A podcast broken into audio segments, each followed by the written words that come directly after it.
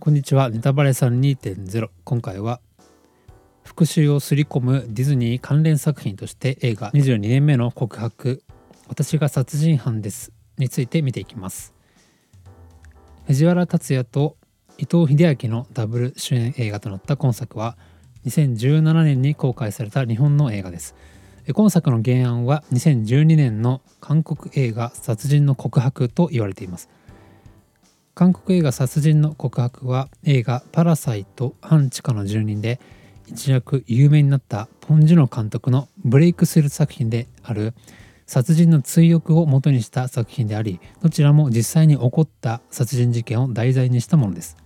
ポン・ジュノ監督はこの殺人の追憶によって一気に人気監督になったと言われています。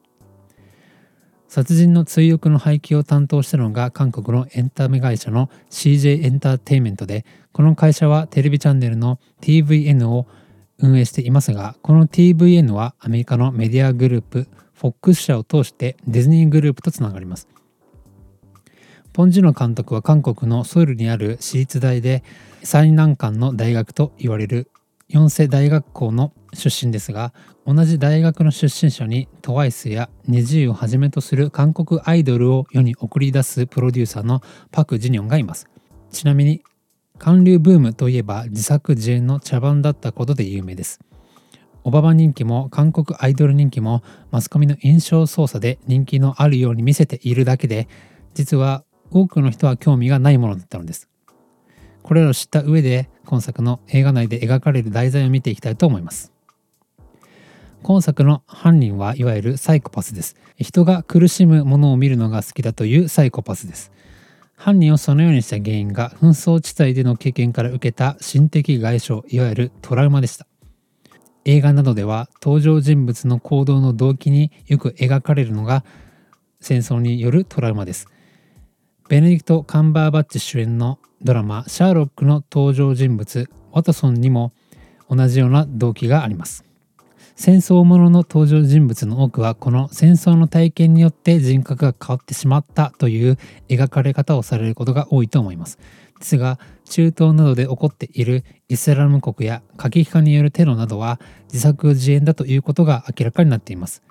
アメリカがイスラムのテロリストを要請しトヨタ自動車はイスラム国に資金援助をしていましたし一時世間を賑わせたテロ組織イスラム国 ISIL は悪魔崇拝者たちの権力闘争の一つで本来は庶民には全く関係のないことだったのです。このような紛争が起きたという報道があっても決して真に受けないことをお勧めします。そうすることでウクライナとロシアの紛争にもおかしなところがたくさんあることが分かってきます。なぜ彼らがこのような危険を演出するのかというと紛争や戦争でその地域を危険な紛争や戦争でその地域を危険な地域にしておくことで彼らの思い通りにできるからです。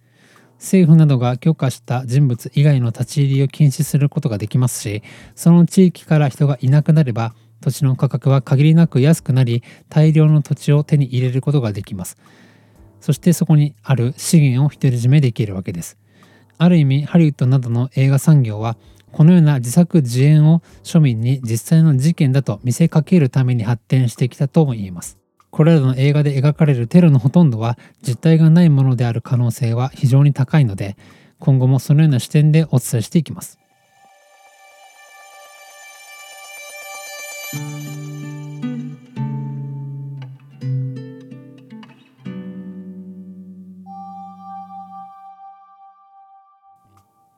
今作に限らず主人公や登場人物が復讐するという物語は多くあります。しかし復讐というのはどこまでも無益なことです。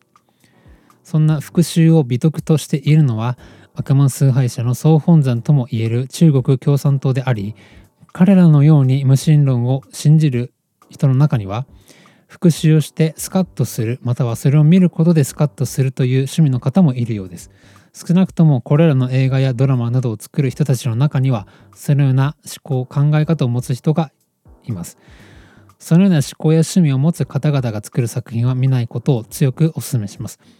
このような映画を見ることによって精神的に悪影響があるのは当然でそれを見てばかりいると心がどこまでも悪に染まってしまうからです。そうしているうちに自分でも気づかない間に多重人格になり抜け出せない負のループに陥ってしまいます。そうならないためにも真実の言葉に触れて大事な命を守ってほしいと思います。今作の元ネタは1986年から1994年頃までに韓国人のイ・チェンジュが行った連続殺人事件です。すでに言及した通り一番初めに映像作品として取り上げたのがポン・ジュノ監督の「殺人の追憶」という作品です。また日本では坂口健太郎主演のテレビドラマ「シグナル長期未解決事件捜査班」が同じ題材を扱っていて